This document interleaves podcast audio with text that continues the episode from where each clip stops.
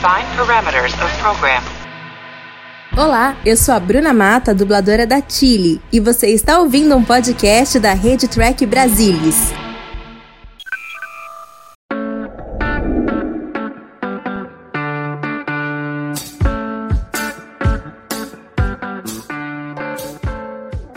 Olá, Trekkers! Estamos aqui com mais um Trek Brasilis Tonight. E, como sempre, eu vou começar o programa chamando o Holographic Pedro. Então, vocês já sabem: computador, acionar o holograma musical de emergência. Por favor, defina a natureza da emergência musical. Precisamos de um número muito especial. Olha, sabe, eu, eu preciso falar com, com o chefe O'Brien, ele me colocou, toda vez que me ligam eu tenho que falar esse negócio, mas eu já sei, né, eu estou aqui há tanto tempo, eu sei o que eu tenho que fazer, mas igual eu sou obrigado a falar, olha, eu, eu entendo como o doutor holográfico se sente, se sente, puxa vida. Ah, mas eu também entendo, Holographic Pedro, que talvez a gente a gente também tenha que criar uma subrotina de, de criatividade, inclusive para mim. O nosso convidado hoje é escritor, roteirista, ator e pesquisador. Escreveu A Segunda Aurora, sendo eleito melhor escritor de 2009 e 2020 no Core em português, com mais de 24 milhões de visualizações, e Humor Top Writer no Medium. Então, vamos chamar sem mais delongas Juliano Rigueto. Boa noite, gente. Tudo bom? Boa, Boa noite, noite, Juliano. Muito obrigada por atender esse convite do Trek Brasilis. Imagina, prazer. Aliás, estamos falseando essa noite aqui, né? Porque tá dando para ver a luz do sol entrando aqui do lado. é um sol holográfico, nem o Pedro. Perfeito. É, Juliano, conta pra gente qual foi o teu primeiro contato com Jornada nas Estrelas. Bom, eu tenho 51, então é, a minha infância foi uma infância bastante diferente da, da infância da maior parte das, das, das pessoas de hoje em dia, né? Uh, a gente só tinha enlatado na televisão. Não tinha quase nenhum, nenhum programa que era feito aqui. Tinha poucas coisas. A Vila César era feita aqui, talvez. Uh, um ou outro programa. Mas a grande maioria eram os enlatados. Era é, Viagem ao Fundo do Mar, Túnel do Tempo, uh, Perdido no Espaço. E, e, o meu preferido era Jornada nas Estrelas, sempre foi. É, eu, eu tinha um ritual quando, quando eu comecei a gostar da coisa, eu, eu comecei a fazer um ritual que era pegar uma. Tinha uma poltroninha na casa da minha mãe, que eu colocava no meio da sala, eu tirava todos os móveis em volta, colocava a poltrona no meio da sala, que ela era quadradinha, com uh, braço, né? É, parecia muito a poltrona do Kirk. E aí eu, eu colocava na frente da TV e ficava esperando né, o momento que ia começar a série. Eu, eu, eu até procurei, mas eu não achei aqui para mostrar para vocês, quando vocês convidaram. Eu tenho umas fotos que eu tirava da Enterprise, quando ela aparecia, porque eu ficava, eu ficava perto da televisão, louco, assim, esperando a Enterprise aparecer. Aí eu batia a foto com flash. Aí a, a, saía a tela quase branca, assim, você consegue ver a Enterprise mais ou menos. Mas isso é só para vocês terem uma noção do quanto a gente era, a gente não tinha a, acesso a mídia nenhuma, assim, era uma coisa muito diferente de hoje em dia.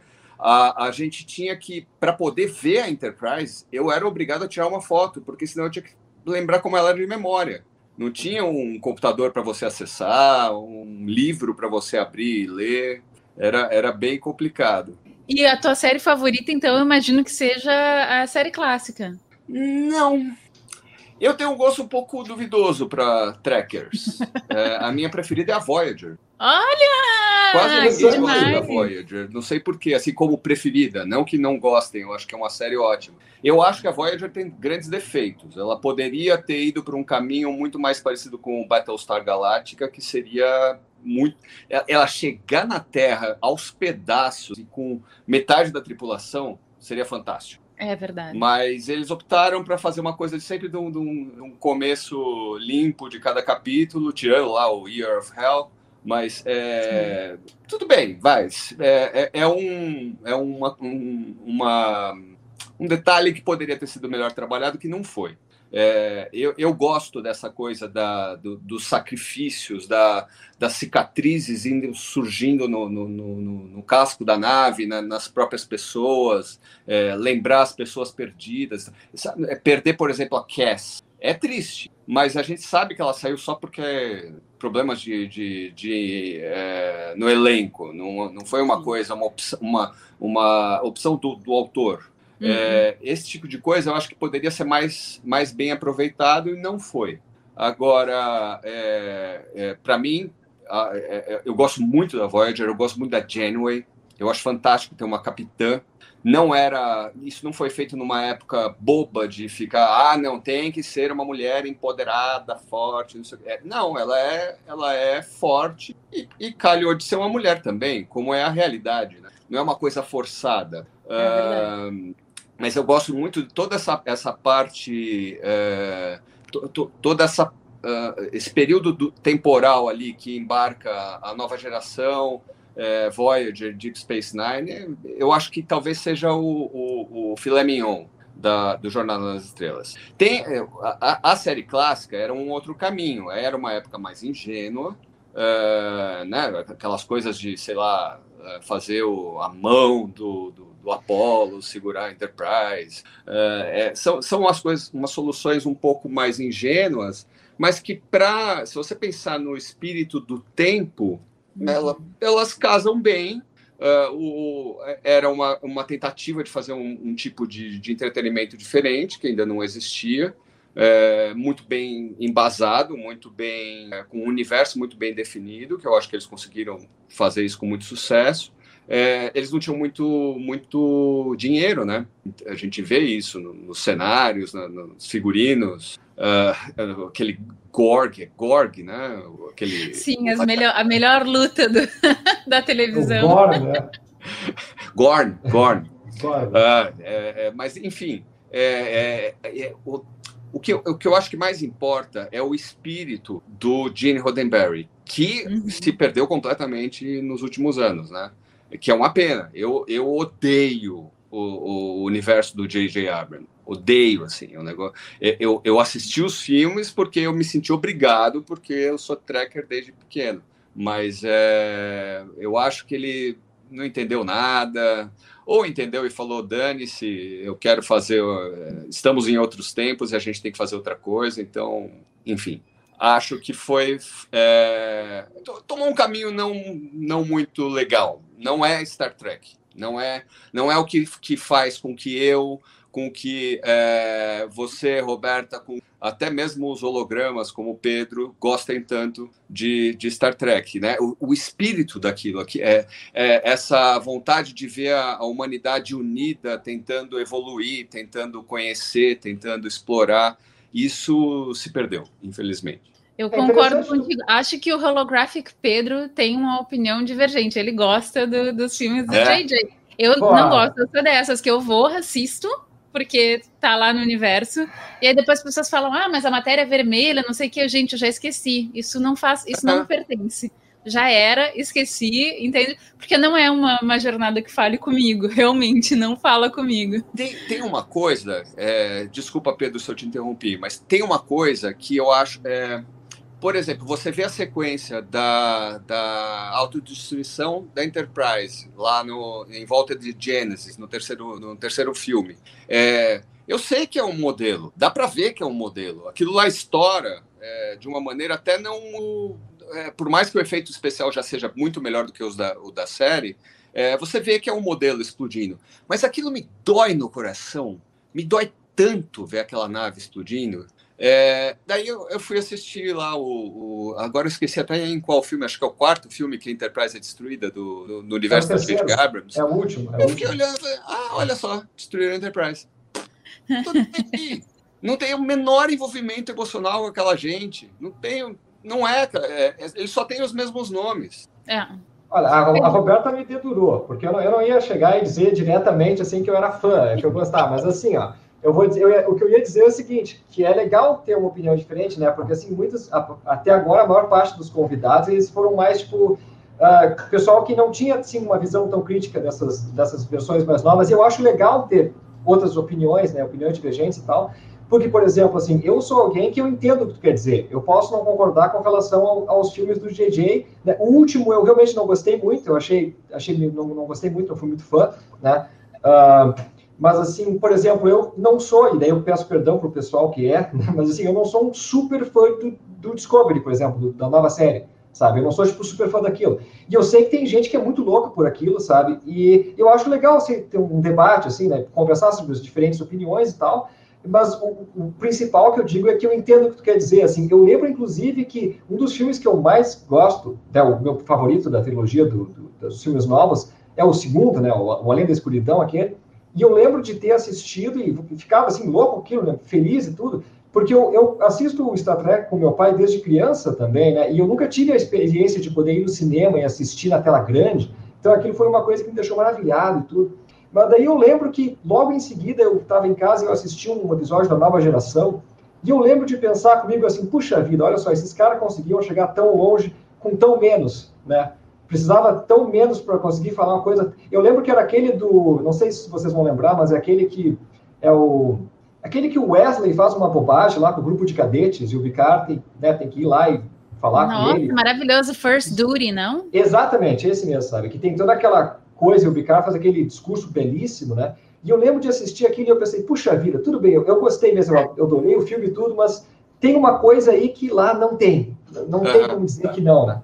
É, é eu acho que tem, tem, existe um desespero de você prender o, o, o, seu telespectador muito, o telespectador não, na verdade o, o, espectador do cinema muito rápido e com ação e você tem que ficar o tempo inteiro vendo uhum. ah, coisinha acontecendo para lá e para cá, para lá e para cá e não deixa as pessoas pensarem.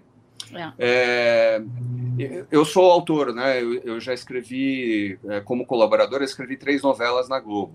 Uma dessas, é, durante uma dessas dessas novelas, foi chamado John Truby aqui para o Brasil que é considerado um dos grandes é, magos dos, dos, roteiros lá de Hollywood. E eu fui conversar com ele no intervalo.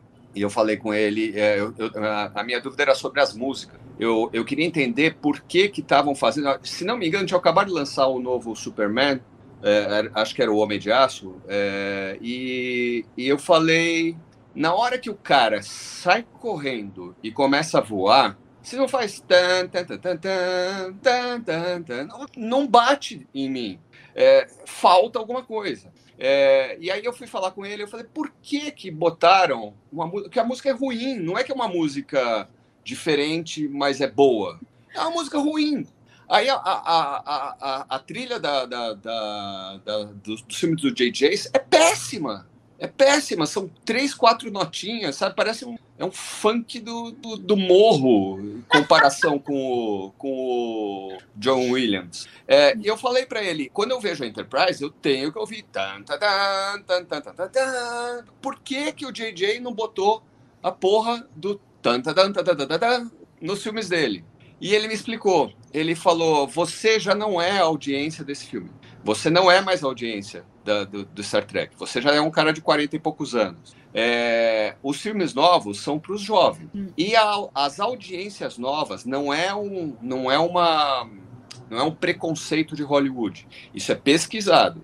Eles, eles fazem pesquisas com essas pessoas, eles conversam com elas e apresentam uma série de músicas. E essas pessoas preferem músicas mais simples. Eu fiquei surpreso, eu fiquei desapontado é, e, mas infelizmente parece que está é, tá acontecendo uma, uma diluição da profundidade do pensamento porque as pessoas estão com preguiça de pensar. Eu não sei se é o imediatismo da, da, da, da internet, que, tá, que é tudo, tudo aconteça rápido demais, tudo. É, eu não sei. Eu não sei o que está acontecendo. Mas é, é, triste, porque dá a impressão de que a, gente, que a gente vai perder muita coisa que poderia ser boa, né? É, a gente está vendo cada vez mais os filmes estão se tornando coisas. Filme de ficção científica é temos que explodir aquela coisa até que a gente explode aquela coisa e acabou o filme. É esse o enredo. Não, sabe por que, que o, o Império Contra-Ataca é o melhor dos, dos Star Wars? Porque não tem que explodir uma coisa no final. É, é, a gente trata de outras coisas. A gente fala de família, a gente fala de, de, de relações interpessoais, de um conflito ferrado que o, que o Luke vai ter agora, como que ele vai fazer. Sabe, é, até ali era uma coisa mais rasa, era um herói, é, um vilão, é, bem padrão os dois. De repente vira é, um cara que tem que matar o próprio pai para salvar o, o, dia, o universo, a galáxia distante. É, e um pai que tem que matar o filho, matar não, cooptar o filho pro lado negro. Tem que fazer o filho virar um, uma porcaria de gente para se realizar na vida. É, é, é, quando, quando se aumenta a quantidade de camadas, a história fica muito melhor, só que parece que o que está sendo feito é o contrário. Diminuir a quantidade de camadas para ficar mais fácil de mastigar e uh -uh. pronto, acabou. Sabe que tu está falando isso, eu estava lembrando de uma, é, uma estatística que tem no Spotify, que agora as pessoas mais jovens, elas escutam cerca de três minutos e aí elas passam para a próxima música. É então, é assim, as músicas para fazer sucesso têm que ser muito rapidinhas, assim, muito curtinhas. Né? E aí tu vai vendo, assim, que, por exemplo, grandes nomes da música, né? Tipo assim, Jimi Hendrix tem 8 milhões de seguidores no Spotify. E aí tu vai é. pensar, 8 milhões de seguidores, sabe? É... é. Um cara que já nem tá mais aqui, né? É, e é um negócio, é um negócio que é, que é preocupante, né? Porque daí tu vai vendo quem tem centenas de milhões de seguidores são músicas bastante mais sim, simples, né? Simples. Uhum simples. Mas. E as novas produções de jornada, tu assistes alguma? Olha, é, comecei a assistir. É, eu, eu, fiquei muito ansioso para ver Discovery quando começou a anunciar. Eu estava resistindo, eu estava escrevendo alguma coisa na época, eu não lembro o que exatamente. Então eu estava resistindo a assinar é, a Netflix para não ter distrações. Uhum. E é, quando, quando eu terminei, eu falei, ah, acho que vou assistir. Assinei, comecei a assistir e falei: o que, que aconteceu com os Klingons? Por que, que botaram essa história lá, lá para trás se a gente já conhecia? É, isso é, é, é muito interessante. O, o Star Trek da, da, da, da série original é tosco, completamente. Completamente. Agora, é, assume-se que essa tosquice aconteceu. Tanto que quando a gente vê lá no, no, no Deep Space Nine, quando eles voltam para a época do Kirk, lá no, no, episódio dos é, Troubles with Tribbles. Troubles with Tribulations. É. No, no, nesse episódio a gente vê a, a, a, Dax falando, nossa, como eu gostava dessa época, esse, uhum. esse, esse visual mais industrial, mais sinistra, né? Esse tricorder com a tela pequenininha, era tão interessante. É, ela justifica, ela, é, é, eles assumem, isso aconteceu. É, isso é satisfatório para nós, é, fãs, isso é, é gostoso. Você fala, realmente aconteceu, eu também vi, eu também vi acontecer. Tem alguma chavinha no cérebro que fala, é verdade, é verdade, você está certo, estou bem, estou certo, que bom, a gente está no caminho certo. Aí vem a Discovery, eu não entendo por que fazer antes, sabe? Eu acho que tinha que ter, ter feito um picar logo de, de, de cara, e não Discovery. É, porque eu, é, eu, eu gosto da estética das naves, acho a Discovery super bonita, é, acho a, a, a Shenzhou, é, a anterior, agora eu não lembro, é, Shenzhou, né? É, acho, que é. Ah, acho que é. Eu não lembro, porque eu também uso uma cidade é, chinesa como nome de uma. É, uso uma, uma das cidades chinesas que tem um nome parecido, não sei nem se é, se é Shenzhou mesmo, num dos meus livros, e eu, eu sempre confundo. É, mas acho lindíssima.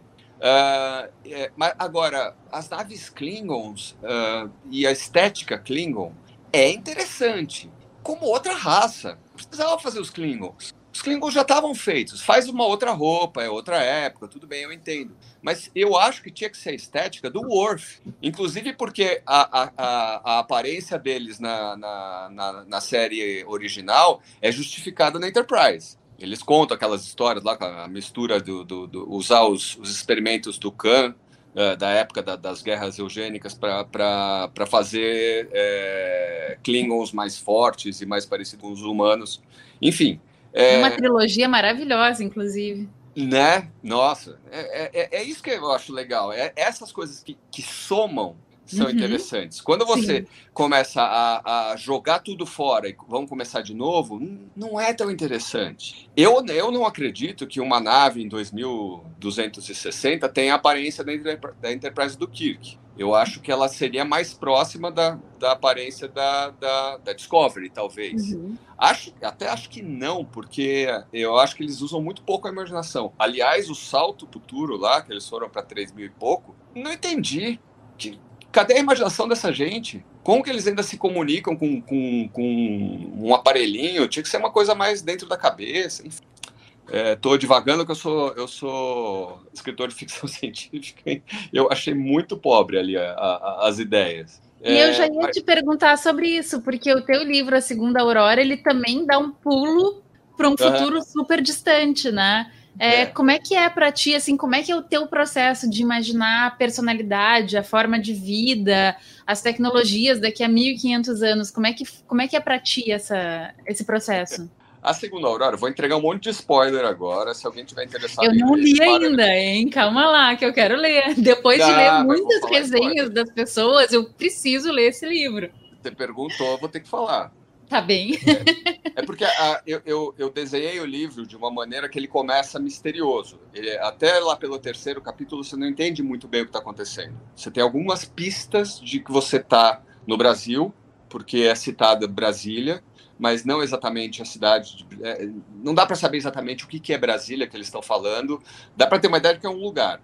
É, dá para ter uma ideia de que era um lugar que morava muita gente, mas não exatamente o que, que é Brasília. É, e, e, e, e, num determinado ponto da história aparece um, um, um, um, ser que é misterioso, eles não sabem direito o que, que é, porque eles conseguem só ver a, a, luz que sai dos olhos dele à distância. Então eles não viram exatamente o que, que é, eles viram só dois olhinhos lá no, à distância. É, e com o passar do tempo eles acabam descobrindo que é uma pessoa.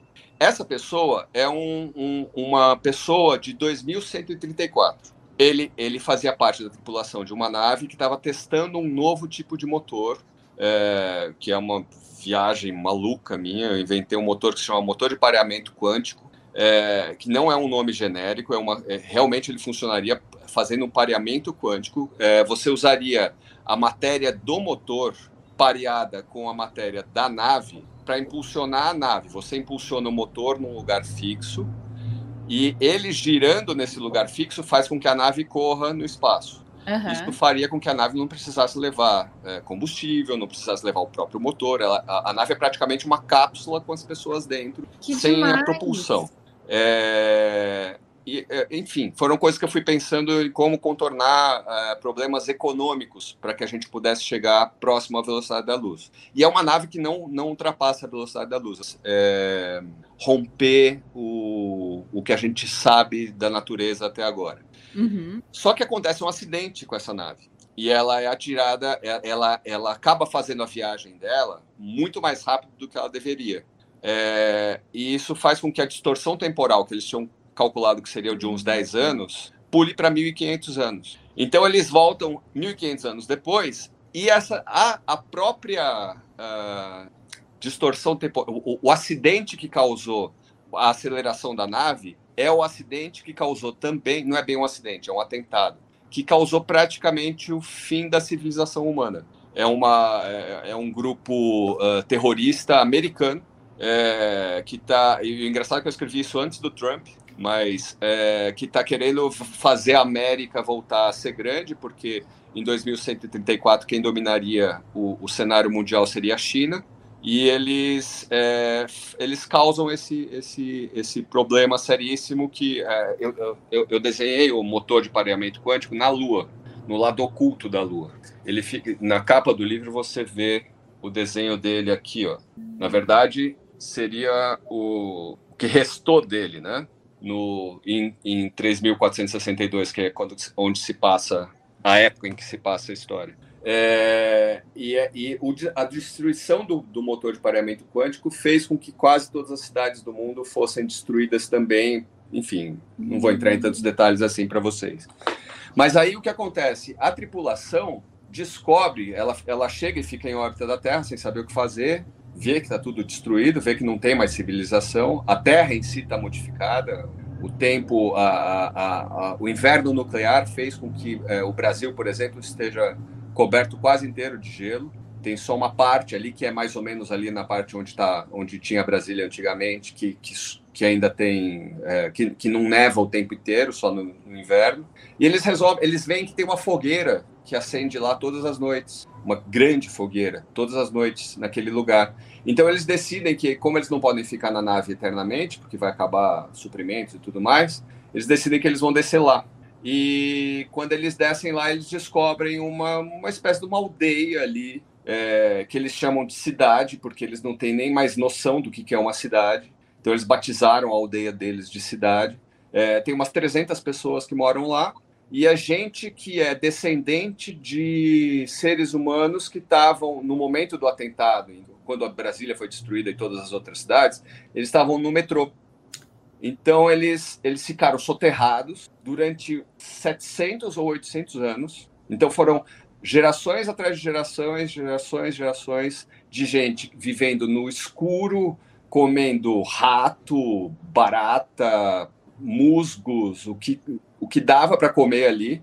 É, eles foram ficando menores, todos eles são. O, o homem mais alto da, da cidade tem 1,63m de altura. Então, o Heitor, que é o herói da história, que tem 1,80m de altura, eles acham ele gigante. É, e, e, que é, que é o, o, brasileiro, da, a tripulação é, é multinacional, influência de Star Trek. É, eu tenho uma, uma australiana, que é a médica, o Heitor, que é o, o geólogo da nave, é, o capitão é o Rushid, que é um sul-africano, é, tem um chinês, que é o Yuan Kai, que é o piloto, e tem o Charlie, que é o engenheiro. É um, o Charlie é canadense. Eu não quis pôr americanos de propósito, para mostrar para eles que eles perderam a, a importância A hegemonia. Não, é, não tem nada contra americano, era só para retratar que eles perderam a, a hegemonia. É, e aí, esses cinco tem que se readaptar à vida da, desta gente. Então, você me perguntou de, de, de como funcionava a, a, tecnologia. Eles não têm tecnologia. Eles vendem, pra, eles vivem praticamente como se fosse uma, uma tribo indígena, quase. Eles são politeístas, porque eles, eles ficaram presos lá debaixo da terra durante muitos anos, então eles começaram a criar deuses. Então, eles têm um deus, por exemplo, que é o deus trovão, era a única coisa que eles ouviam lá de dentro. É, eles têm um deus que é um rato que se transforma em gente. É, enfim, eles têm, eles têm várias crenças é, muito diferentes das que a gente. Eles, é, para eles não, é, não existe um, requi, um resquício de, de, catolicismo ou budismo, nada disso. É, eu assumi que a maior parte das pessoas em 2134 seria, seriam ateus então, é, não, é, é, é, é, como eles foram regredindo para uma época mais selvagem, eles acabaram criando deuses porque o conhecimento foi se perdendo. Mas é, é uma coisa meio nebulosa. Eles, não, eles sabem que existia Brasília, eles sabem que aconteceu uma coisa muito absurda em Brasília, que eles acham que foi um deus que jogou um negócio e tudo mais. É, é, eles, eles foram criando outros é, caminhos. Né? né? Ou, é, é, foram criando uma mitologia para eles terem sentido naquilo. Eles têm uma, uma, uma entidade como, como Cristo, por exemplo, que é nós consideramos, né, nós não, mas os católicos consideram um salvador, um, uma, uma pessoa abençoada que veio à Terra, tudo mais. Eles têm a Leandra Salvadora, que era uma mulher que encontrou, ela encontrou um caminho, porque quando, sempre quando eles tentavam sair do, do metrô, é, eles morriam por causa da radiação. Mas a, a Leandra Salvador achou um caminho que eles conseguiram sair de Brasília sem, sem é, ficarem feridos pela radiação. E eles, se colo... eles acabaram criando uma, essa cidade perto de um lago que tem próximo a Brasília. É numa cidade que chama Águas Lindas de Goiás. É, eles acharam umas ruínas assim subterrâneas e criaram a, a civilização deles ali. Isso é, eu estou falando da civilização de, de 3.462, que é, é, é, uma civilização primitiva. A de 2134, que é o, o auge da nossa civilização, é, eles usam um, um, um, computador quântico minúsculo que é implantado próximo aqui da orelha, no, do lado esquerdo, é, que se chama DREAM. É, agora não lembro a sigla, o que quer dizer, é, Digital Enhancement, enfim.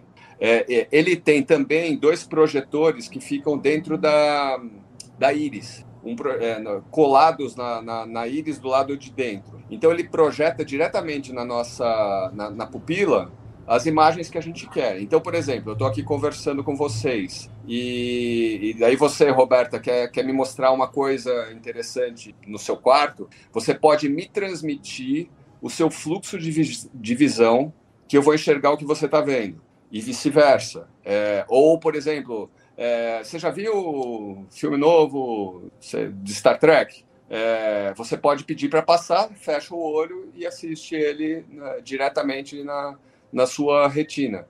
É, e ele, é, o, a tripulação da Aurora, que é o nome da nave deles, eles que, que viajam para frente no futuro, todos eles, inclusive a Aurora, que é uma entidade, é, uma, uma, inteligência artificial também, é, se comunicam pelo Dream. E eles têm, e eles, como eles têm o tal do pareamento quântico também, como tinham com o, com o motor, eles conseguem fazer isso em tempo real, sem precisar de Wi-Fi, de nada. É, é, pelo pareamento quântico em si. Enfim, é, a minha viagem foi nesse isso. sentido. Eu, eu, eu não acho que a gente vai ficar carregando aparelhinhos é, daqui a, a 200 anos. Eu acho que a gente já vai estar tá numa coisa um pouco mais orgânica. Se depender do Mark Zuckerberg, sim, certamente. Não, cuidado para não virar os Borgs. Sim, é, é verdade. É, tem esse Foi problema. assim que começou, né? Pois é, pois é, é, é um dilema, porque a gente vai chegar a isso, mas e aí? Né? Eu é. acho que, vai, que até podemos ter uma, uma hive mind um dia, mas será que a gente vai abdicar das, das mentes individuais? Porque é, é para eu, para vocês e para o pessoal que gosta de Star Trek, é um pessoal que gosta de pensar, a gente vai falar: não, eu até quero entrar na Hive Mind de vez em quando para acessar outras pessoas e conversar e tudo mais, mas eu quero ter minha, minha individualidade. Agora, o que a gente viu nos últimos 5, 10 anos, é a quantidade de gente fazendo coisas tão absurdas pelo mundo todo, né? E, e, e querendo um, uma ditadura, querendo um governo que faça tudo e você simplesmente obedece, eu não sei. Eu, se tivesse escrito esse segundo Aurora agora, eu teria escrito um pouco diferente, porque a minha fé na humanidade não está das mais altas. É difícil, né? Eu acho que é que na verdade eu tenho uma, uma hipótese. eu é. tenho muitas hipóteses. Mas uma delas é de que tem um tipo de personalidade que precisa de alguém para mandar, sabe? A personalidade que precisa de um mito, sabe? Precisa de alguém para te dizer, ó, vai lá e faz isso. E que são pessoas que são muito suscetíveis, é, tanto a religiões mais impositivas quanto então elas podem ir para um lado ou para o outro, ou para os dois lados, né? Podem seguir as duas coisas, né? Tipo assim, uhum. que precisa de alguém que te diga o que fazer, como, por quê, né? Precisa das respostas, não consegue conviver com dúvidas, não consegue conviver. Porque, na verdade, assim, se a gente for analisar, as religiões elas são uma explicação porque a gente não sabia qual era a explicação, Sim. né? Que é o que tu demonstra, que é, que é o que tu falas ali no livro. Tipo, você não sei o que, que é o trovão, então vamos dizer que é um Deus, é o Deus trovão. As religiões elas surgiram desse jeito, né? Então a gente vai, vai vendo isso se desenrolar e para muita coisa a gente ainda não tem resposta, né? Então quando a pessoa acha que não consegue lidar muito bem com isso, ela, bom, calma aí, tem uma explicação, né? E eu acho que tem assim um tipo de personalidade que é mais propensa, que precisa mais desse tipo de resposta prontas. É, Mas mistura muita coisa, né? É, é, tem essa coisa da personalidade, eu acho que é um, um uh, fator importante. Tem, tem outro fator que é importante também, que é a, a doutrinação. A gente é doutrinado muito é cedo, né? É as, as, crianças, o, o, bebê nasce, ele já está com a camisa do time do pai.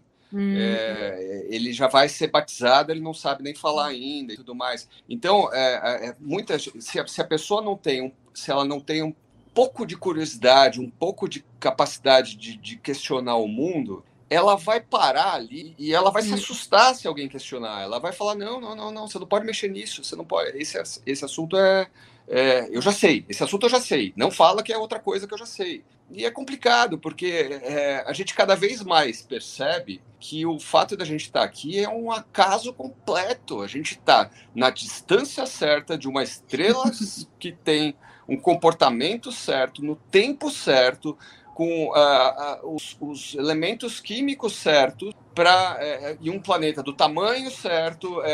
É, sabe, é, ah, isso é, é, é, um milagre, foi Deus que fez assim. Não, é, é, é, é completamente. Um está completamente ligado ao outro. Só existe porque é assim. Não existe porque é, a Terra é desse jeito.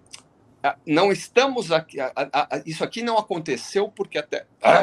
É até difícil de falar. É, a, a, Terra não é assim para a gente poder existir nela. A gente existe nela porque a Terra é assim. É, é e isso é muito difícil de. É, é, é, um raciocínio complexo, é um raciocínio que, que exige tempo. Não é, não é só um raciocínio difícil, é um raciocínio que, que, que você tem que maturar ele, você tem que sobrepor com outras coisas, você tem que eliminar algumas coisas que, que talvez estejam te segurando. Isso demora se a pessoa não é contestadora, ela acaba, ela acaba negando e brigando e, e é, é, fica mais fácil abraçar esse negócio do ah estão tentando me enganar, ah a NASA é, bota uma patrulha ali na, na borda do, da, da Terra plana para ninguém ver que depois é, qual é o propósito? Daí você pergunta por que, que a NASA faz isso? Ah, porque é a NASA. não, não tem. Tá, eu entendo. Vamos supor que essa hipótese seja verdadeira. Para que que vão fazer isso? Ah, porque eles querem enganar a gente. Por quê? Ah, porque querem. Não tem sentido, né? Mas não, o raciocínio não, não, ele não chega nessa, ele não sobe esse degrau, né? Sim. E também acho que vai ao encontro daquela ideia, né, das pessoas querendo se sentir mais importantes do que elas são de verdade, né? Porque também é difícil a gente admitir, a gente ter a humildade de admitir exatamente o que tu comentasse, assim, que a gente está aqui por acaso que a nossa vida é por acaso, a nossa morte vai ser por acaso, né? na, na grande escala dos bilhões de anos da, do universo, provavelmente a gente não vai ser lembrado e tá tudo bem. Né? Qual é o, o, objetivo da vida? Sei lá, é aproveitar, é aprender o que a gente puder, sei lá, cada um vai fazer o seu objetivo, era isso, mas é difícil, né? A gente gosta, a gente quer se sentir importante, assim, né? Então, tipo assim, não, eu sei uma coisa que vocês não sabem, que é que a Terra é plana, ou qualquer coisa desse tipo, então, te dá um poder, né?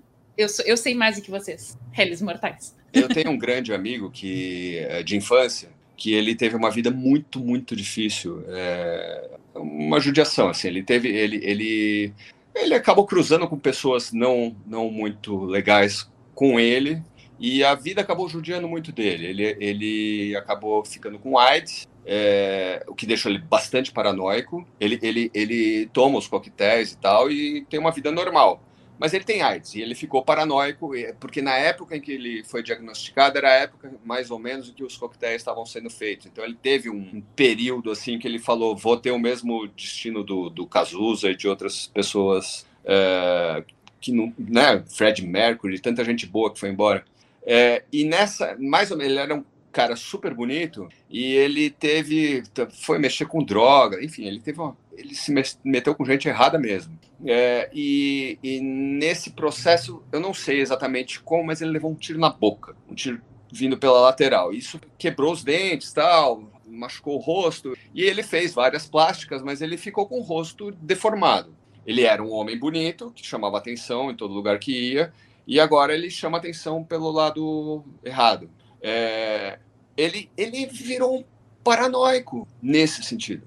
Ele acabou ficando uma pessoa que é, ele durante muito tempo ele me mandava e-mails falando olha isso por exemplo, eu lembro no, na Olimpíada de, de Londres, 2012, ele me mandou umas matérias falando que ia, Londres ia explodir, tinha uma bomba atômica que ia explodir em Londres e tudo mais, e ele sabia, e toda a sociedade, sei lá das quantas, sabia, é, mas não iam impedir e tudo mais. Eu falava, ok, se parar, se não explodir, você vai parar com essa, essa paranoia? Promete para mim? Ele falou, não, mas vai explodir, você vai ver, vai explodir. Eu falei, tá bom, é, mas se não acontecer, você para com a paranoia? Ah, vamos ver. Não, não parou.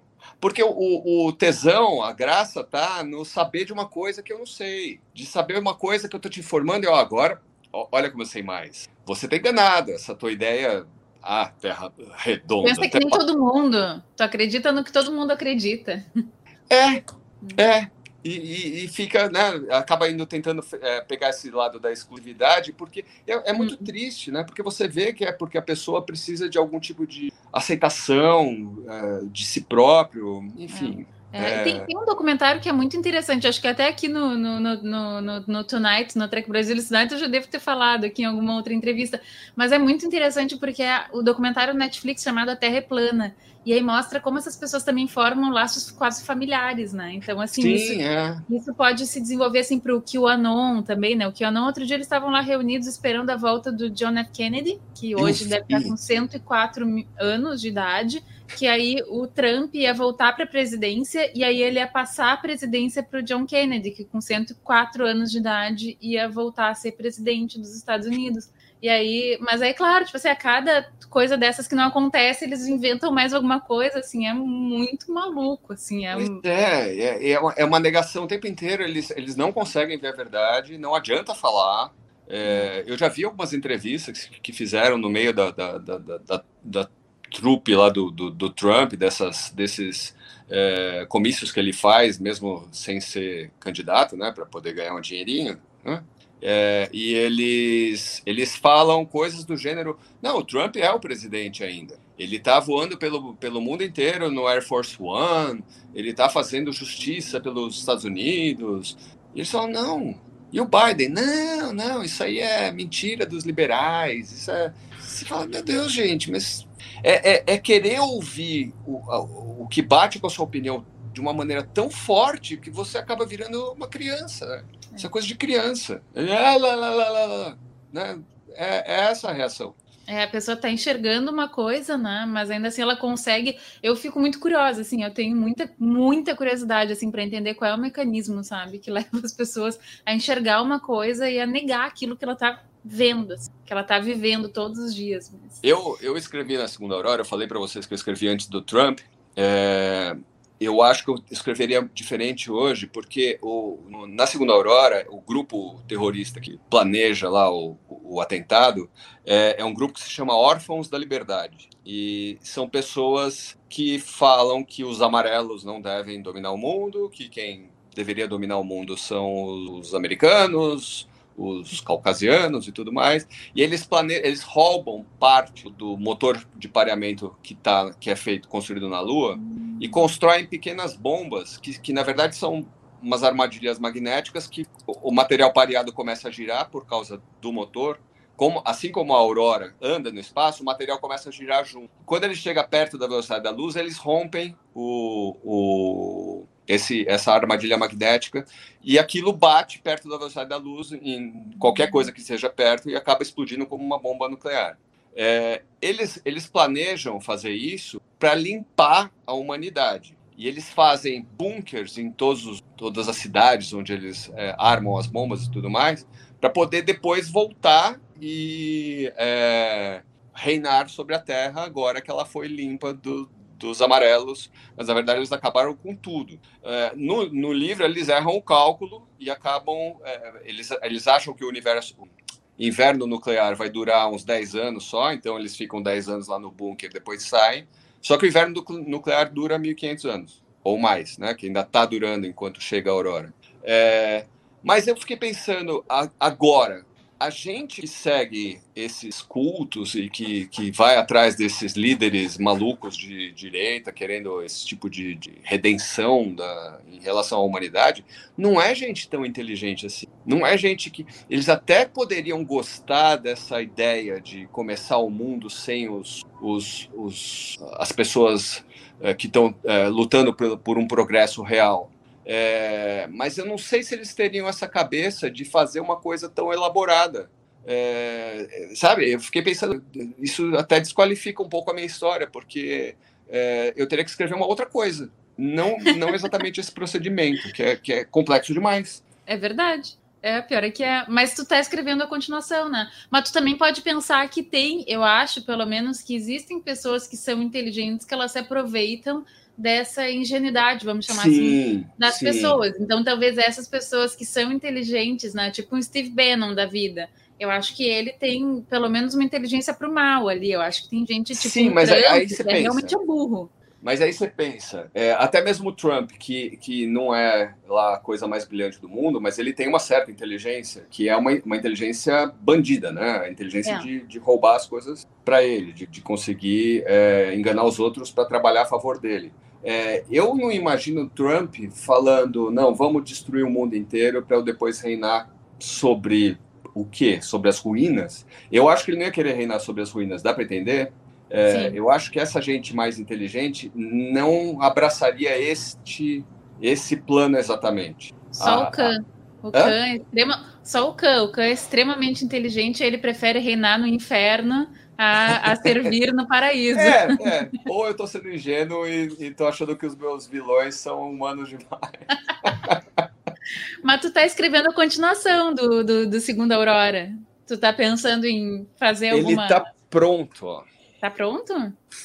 Eu fiz a... Aqui tá o primeiro... A primeira ediçãozinha. Eu fiz, eu imprimi uma, uma cópia, mas mais para ter os, as primeiras leituras beta, né?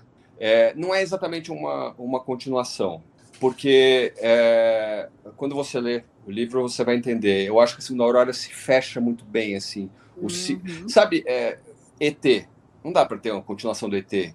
Ou é, Titanic, não tem como. É, eu acho que a Segunda Aurora se fecha muito bem.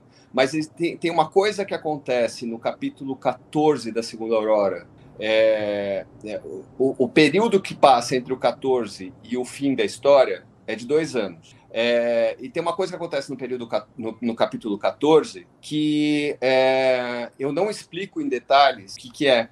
é. Então eu falei, eu tenho uma história aí para contar que é contar o que aconteceu nesses dois anos. E aí Legal. eu escrevi uma história é, falando o que aconteceu nesses dois anos de um outro ponto de vista, tratando de outros assuntos, porque a Segunda Aurora é, é uma, é uma é uma ode à humanidade, é uma ode à engenhosidade do ser humano. É, muito das coisas que acontecem de interessante na Segunda Aurora acontecem porque os, os, cinco astronautas que têm os Dreams, eles têm toda todo o conteúdo que a gente tem na internet, eles levaram no, no, no Dream.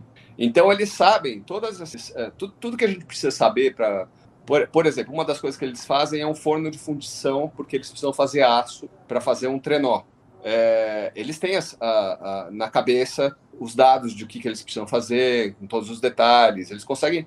É como se fosse uma pessoa de hoje em dia com um iPhone né, com acesso à internet e, e, eles só precisam botar o conhecimento em prática. Então, é, várias das nossas, que, que são tecnologias mais é, primárias ainda, como, por exemplo, um forno de fundição, é, eles vão fazendo e é, é, é, é eu, na minha opinião, é, é, uma das partes mais bonitas da história. Você vê o quanto a ciência e a engenhosidade pode melhorar a vida das pessoas. Aquela aldeia lá está vivendo dias terríveis, é, eles têm é, uma vida muito precária, e com a chegada dos astronautas, isso começa a causar uma revolução lá dentro, para o bem e para o mal, porque tem gente que não gosta disso. Tem a, tem a classe dominante ali, por exemplo, o pessoal é, que cuida da, dos ritos religiosos, uhum. eles começam a falar como é que é, então não tem Sucara, não tem o Trovão, não tem nada disso. Não, não, não. Esses, é, essa gente foi mandada por Sucara para enganar a gente. E, e, aí esse papo todo do que a gente tá, conversou agora começa a acontecer lá também. É, mas é, o tema principal da Segunda Aurora é, estou até entregando uma das leituras do título, seria a Segunda Aurora da Humanidade é o renascimento da humanidade. Ele tem vários significados. Tem, se você lê o, o, livro, você vai encontrar pelo menos uns quatro só, só na leitura e você pode inventar outros em cima também. Mas é, eu já tinha esgotado essa história, então eu tinha que tratar de outros assuntos, outros temas. Eu encontrei um bom caminho que eu achei é, interessante e, e eu consegui trabalhar também o meu vilão de uma maneira mais profunda, porque eu achei que o, o vilão da Segunda Aurora ficou uh, um pouco chapado ainda. Podia ter sido uhum. mais aprofundado. O, o, vilão da, do Deate, que é o segundo livro, ele tem mais camadas. E quando é que ele vai sair? Porque pelas resenhas o pessoal fica ali enlouquecido. Eu li o livro em dois dias. É um livro para a galera que está começando a se interessar aí. É um livro de mais de 600 páginas e tem várias resenhas. As pessoas dizendo: eu comecei a ler na terça e terminei na quinta. Eu não consegui parar e não sei o quê. E aí as pessoas dizendo, eu preciso de outra, eu preciso da continuação, eu preciso, não sei o quê. Então, para esse pessoal aí, quando é que eles podem esperar o lançamento? É, ele, ele vai ser um pouco maior até. do que a Segunda Aurora, mas não muita coisa, acho que umas 20 páginas a mais. Uh, eu estou na fase, eu estou fazendo o oitavo tratamento, uh, lidando com algumas informações que eu peguei do pessoal que fez a leitura beta. Estou uh, vendo o que eu acho que é realmente relevante ou não. E tô é, depois disso, depois que eu acabar essa fase, vai ter uma revisão que é já mais técnica, né, para ver se tem erros de, de, de, português e tudo mais. É que é, é, é, o tipo da coisa como eu escrevi, eu relendo, você acaba passando batido, que é, né? Então eu preciso, eu vou, eu vou passar isso para uma outra pessoa fazer e aí eu vou apresentar para para para editora e o processo demora uns três, quatro meses. Eu acho que até o meio do ano. Então deve. isso quer dizer que tu já vais poder fazer o lançamento em livraria, dar autógrafo, essas coisas todas, se tudo der certo, lá, vai estar. Vai tá, eu, é, eu preciso ver. Você sabe que eu não lancei a segunda Aurora oficialmente? É mesmo?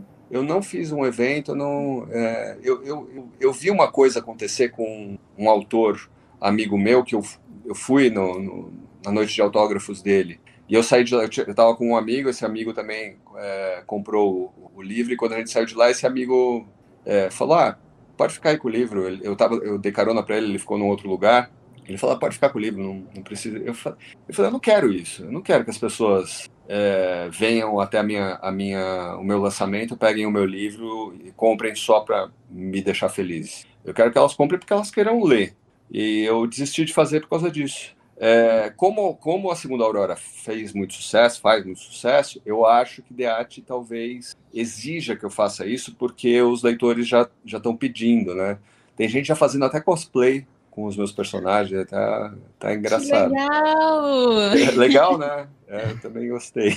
Eu acho, eu acho cosplay a melhor, maior forma de, de elogio a uma obra. Né? Nossa, eu fiquei muito emocionado quando eu vi. E não foi umas pessoas só, foi muito legal. É, mas é, acho que no, nos próximos cinco, seis meses deve ficar, deve chegar até o, as livrarias. Que legal. E como é que é a tua relação com os fãs? É, por onde tu te comunicas com a galera? Eu já fiquei sabendo que tem um Quora, que é uma rede social, né? Que é, pela qual, por onde tu tu te comunicas com o pessoal? Como é que é isso? É, uh, o Quora foi uma surpresa. Eu, eu, é, eu fiz uma pergunta uma vez no Google que só um astronauta saberia responder. Eu não lembro qual era a pergunta, mas seria uma, uma coisa do gênero: o que acontece se um astronauta soltar um pum no espaço? E o que, que acontece? Fede. Aliás, o astronauta que respondeu falou: é, dependendo do pum, os, as pessoas que estão em volta vão sair para outros, outros módulos da estação espacial, e... como na Terra. Eu queria saber se tinha propulsão mas é, acho que é meio irrisório. É, mas deve ter. É, e eu fiz a pergunta no Google e a, a, a, resposta acabou caindo no Quora. E eu falei, que será isso? Né? Entrei lá no Quora, olhei, é um, é um site de perguntas e respostas.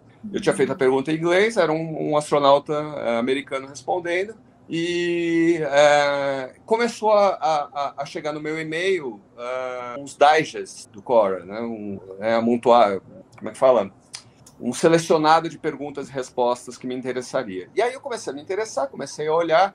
É, na época eu estava noivo, é, agora eu já estou casado, mas na época eu estava noivo, eu ficava traduzindo para a minha noiva as perguntas e respostas que eu achava mais interessantes. Daí, é, nessa época, eu descobri que a Globo estava ficando com problemas financeiros seríssimos é, e que muito provavelmente eu não seria contratado tão cedo. Eu tinha feito. Minha última novela é, como autor foi em 2017. E eu falei, bom, se eu não posso esperar uh, ser contratado novamente, é melhor eu, eu começar a, é, eu, eu, botar o meu livro nas bancas, né? Porque eu estava segurando o livro, eu estava querendo fazer uma minissérie antes e depois o livro, uhum. na minha ingenuidade, eu ia mostrar a minissérie, a Globo ia fazer e ah, vamos embora. Não foi bem assim.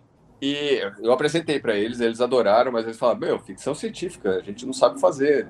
Aí eu conversei com um monte de gente, falei com gente que, que poderia fazer os efeitos especiais até em Hollywood para eles tal. Mas é, eu não sabia, eles estavam com dificuldades financeiras muito sérias e, e eu acabei é, perdendo com isso. É, e aí eu falei, não, eu vou tentar então botar a Segunda Aurora nas livrarias. E nessa época que eu tava, que a Segunda Aurora já estava sendo editada, já estava sendo, aliás, impressa, é, o Cora lançou em português, é, lançou a versão do site em português.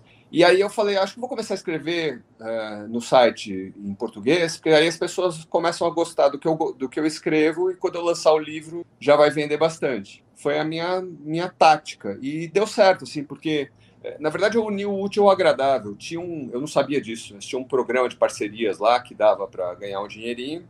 Eu comecei a. Quando, eu, quando me chamaram para fazer parte do programa de parceiros, eu falei, ah, vamos ver se dá para ganhar um dinheirinho. Acabei ganhando dinheirão Ganhei mais do que eu ganhava na Globo. E, mas só durante um ano e meio. Aí o Cora ficou com problema financeiro.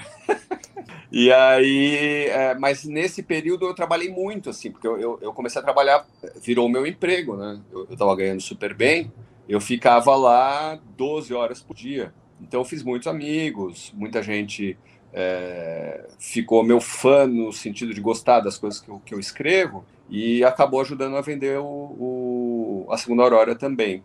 Então é, é, é, um site fantástico. Agora não dá mais dinheiro. Se você está tá assistindo, está pensando, opa, posso ganhar um dinheiro?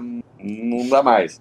Mas é, para você aprender, conhecer coisas novas, é um, é um site mais refinado, não tem. Tem troll e tal, mas são, são muito poucos. É, normalmente eles são eliminados muito rápido. É, não é tanta gente falando besteira, sabe? É mais gente querendo aprender e a, a, a passar seu conhecimento para frente também. Então, é, é, um, é um lugar muito legal. Olha, é tão legal que o Murilo foi que te encontrou lá no, no, no Cora. Ele tá, tá comentando aqui. O TB descobriu no, no Cora. Foi, então foi uma ótima tática essa. Uhum.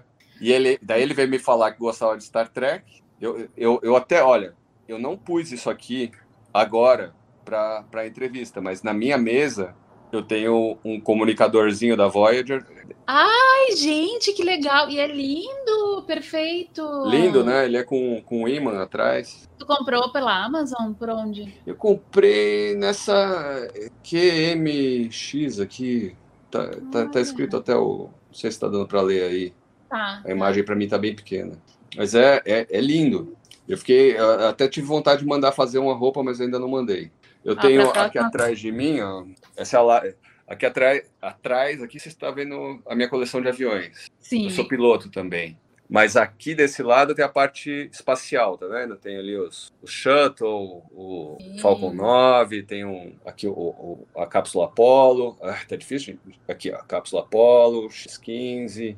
E tu quisesse é, ser piloto. Aqui, ó, hum. Só para essa prateleira ah. inteira. Ah, aí sim! Tem toda a coleção. Tem esse Nine ali que não saiu no Brasil, né? Pois é, eu comprei tudo fora. Eu gastei um dinheirão, cara, um dinheirão, um dinheirão. E daí lança no streaming e eu, eu é, já tinha gasto tudo. Mas enfim, é bom ter. É e a tua carreira de piloto começou em função de jornada? Porque tu contasse lá no início da entrevista que tu sentavas ali, tu fazia a tua cadeira de capitão na sala de casa quando é. tu ias assistir. Foi por isso que tu quisesse ser piloto? Eu sempre fui, sempre fui muito fã de voar. É, o meu pai era piloto da Esquadrilha da Fumaça, mas eu, eu só conheci meu pai com 36 anos. É uma longa história, é bem interessante, mas eu não vou falar porque demoraria demais. É, eu até achava que era chaveco do meu pai para cima da minha mãe. Que ele não era piloto nada, mas tinham inventado essa história. Ele tinha inventado essa história para ganhar ela. É, mas eu sempre gostei muito de aviação. Então, é, eu comecei a estudar em 91, foi quando eu comecei a voar. Mas é, eu, eu falei, ah, já que eu não posso ir para o espaço com o Kirk, eu vou para o céu. Paciência, né? É, foi, foi, eu comecei a carreira por causa disso. Eu não fui em frente, assim, eu já fiz um piloto de avião numa minissérie. É, no JK eu era o piloto né? de avião do, do Juscelino, né? Do, do Zé Wilker, que, putz, que pena que ele morreu. Aliás, desculpa, Zé, é Wilker, ele sempre me corrigia. Eu falava Wilker, ele falava, não, é Wilker. Desculpa, Zé. Eu não sabia também. Eu ia falar errado. eu também não. Mas, aliás, tem uma história que é muito, muito interessante, porque vocês gravavam dentro de aviões super antigos, né? Sim. Até numa entrevista tu comentas, assim, que era emocionante para ti chegar em, entrar em aviões e fingir que estava lá né, pilotando aviões super antigos. E, e até teve é. uma coisa que achei engraçadinha nisso. Fala. A gente gravava no, no, no museu, no museu do, do Campo dos Afonsos, lá no Rio de Janeiro. E eles tinham lá um T6, Vou ver se eu acho aqui a foto, eu boto aqui na, na tela do computador. É, eles tinham um T6, que era o avião que eles usaram na. que o Brasil usou na Segunda Guerra Mundial. E aí, eu, é, quando eu vi o T6 pela primeira vez, porque eles tinham dois, eles tinham um operacional que estava no, no, no, pátio e tinha um que estava dentro do museu. É, eu, e eu fui ficando amigo dos, dos, dos, mecânicos lá, porque eles me colocavam nos aviões para gravar, né? A gente gravava em alguns aviões da época do, do Juscelino. E aí um dia eles estavam fazendo manutenção no TME e eu falei, posso entrar no cockpit? E o cara falou, tudo bem. E eu fui, entrei, eu falei, meu Deus do céu. Cara, eu olhava em, em volta, assim, porque o bicho é grande, né? É, a gente pensa num caça da Segunda Guerra Mundial como uma coisa é, pequena. É, eu, eu pensava, esse avião matou nazista, de verdade. Era um avião da, que realmente derrubou aviões nazistas. É, foi muito emocionante, muito emocionante. É, eu andei em alguns aviões, é, andei, né? Eu, eu fingi que pilotei alguns aviões, inclusive um, um Electra, é, como um Electra da Varig, que está lá nesse, nesse museu, é, que eu tenho até um aqui, mas ele está meio alto, não dá nem para mostrar para você aqui na minha coleção. Mas enfim, é, o TME, o o, o T6, eu tô falando T6, é P47. O P47 que eu entrei arrasou. T6 era o que meu pai pilotava na, na Esquadrilha da Fumaça. Ele realmente era piloto da Esquadrilha. Não foi só Chaveco. Não foi só Chaveco. Eu conheci dois pilotos, porque o meu personagem era, ele foi da, do Sentapua lá, né, da, do pessoal que foi pro, pra Itália para lutar. É, eu, eu, conheci dois pilotos que eram da, da, da esquadrilha dele lá. E, nossa, foi, muito legal. Eu lembro, eu pilotava no, no Flight Simulator o, o TME, eu fazia aqueles bombardeios picados, né, que eles, que eles faziam na, na guerra efetivamente. E eu lembro que eu perguntei para um deles é, o que, que eu fazia, porque eu sempre errava a bomba. Ele falava: pega a mira da metralhadora, mira no alvo, desce a, a 70 graus de inclinação e quando você tiver a 100 pés, você solta a bomba e arremete. Deu certo? Incrível, né? O cara fez isso de verdade e eu tive que aprender a fazer também. Muito legal. E Foi tem uma, uma história... Esse cara que, que me falou essas coisas, é, ele desenhou o Galeão, o aeroporto. Legal, né? Que legal. E tem, é, nas gravações, vocês faziam as gravações dentro do hangar e aí colocavam, na, tapavam as janelas para fazer iluminação legal, né?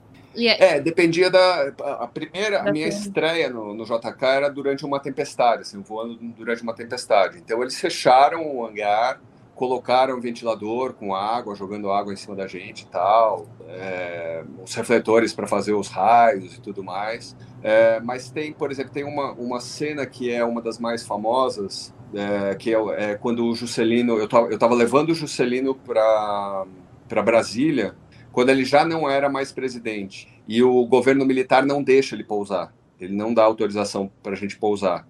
Então é uma cena praticamente minha, porque sou eu no rádio falando com o, a torre e a torre me negando a autorização. E eu falo, mas eu tô com o presidente e tudo mais. Essa cena eles gravaram, eles botaram a câmera na, nas minhas costas e eu ficava meio que ganhando aqui a câmera, porque eu ficava olhando para o Juscelino, estava sentado atrás de mim, é, mas olhando mais para frente e para o lado aqui o tempo todo.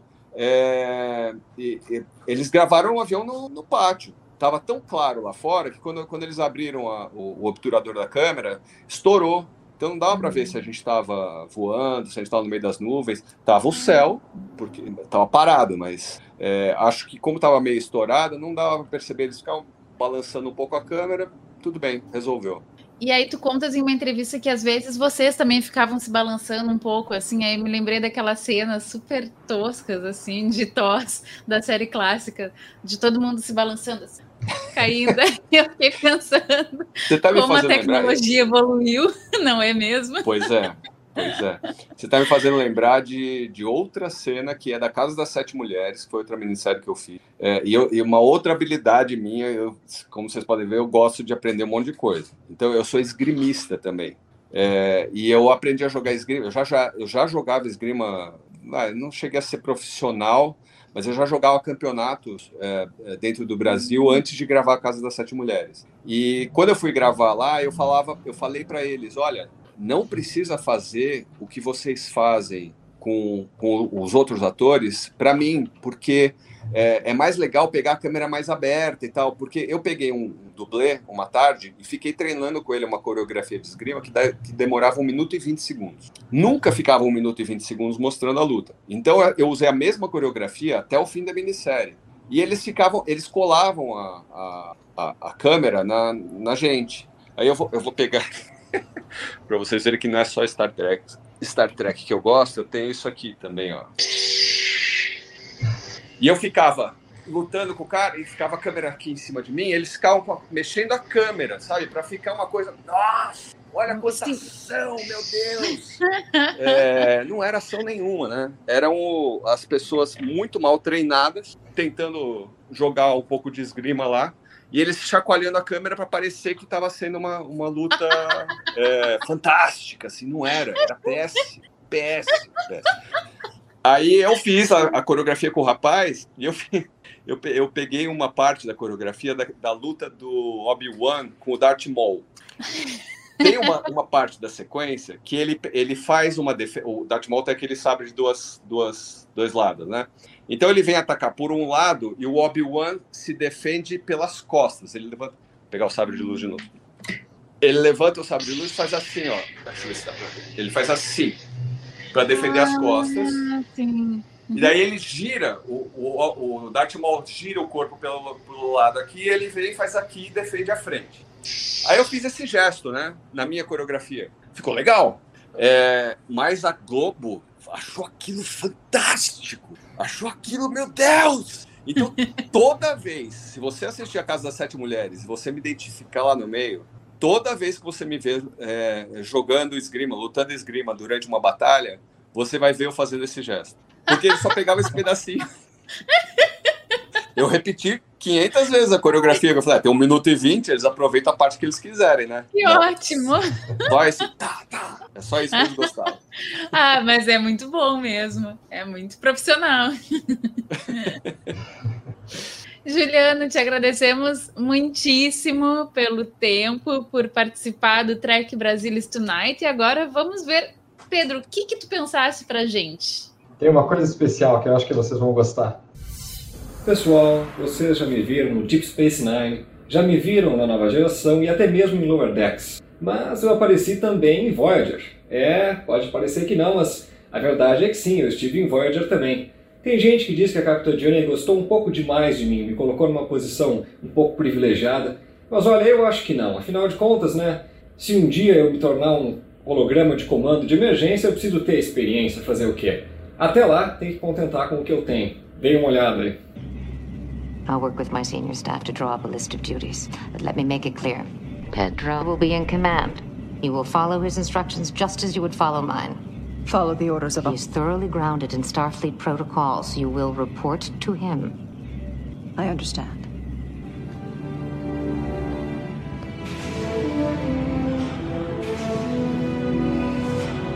Gente, muito obrigada, Pedro, por mais esse número. E Juliano, quer deixar aí para a galera onde é que te seguem, onde é que te encontram? Onde eu sou mais conhecido é no Quora. No Quora, muito provavelmente, se você é, entrar lá, você vai ter é, contato com as coisas que eu escrevo rapidamente, porque é, é bastante distribuído o material que eu tenho lá. E eu tenho bastante material lá. Eu estou no Medium também, mas no Medium eu escrevo a maior parte das coisas em inglês. Eu estou até revendo isso, acho que vou começar a escrever mais em português lá também, porque o público em português está aumentando. Um, mas eu acho que o melhor jeito de você é, entrar em contato comigo é pelo livro. O, a Segunda Aurora é a minha alma. É, é, aliás, a minha, e a minha alma foi muito moldada pelo Gene Roddenberry. Ela foi muito moldada pelo, pelo Star Trek. Eu, eu, eu, eu falei para vocês, eu, só conheci meu pai com 36 anos. Eu não tinha modelos masculinos quando eu era criança. O meu maior modelo, eu lembro, eu fui entrevistado uma vez, quando eu tinha uns 17 ou 18 anos, é, e pra, pra, por um psicólogo, é, era de uma revista, estava fazendo uma, uma matéria para uma revista. E ele queria saber como que um, um, um homem é, que cresce só criado por mulheres acaba tendo suas referências masculinas. E eu falei, olha, acho que a minha maior referência masculina é o Kirk. É, eu acabei virando meio mulherengo, talvez por causa disso. Mas é, os valores do Gene Roddenberry, essa vontade de se melhorar como gente, se melhorar como ser humano, é, eu acho que eu adquiri isso para mim.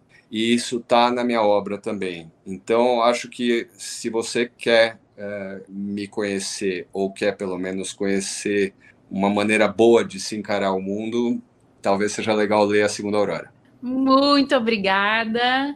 E galera, até a próxima!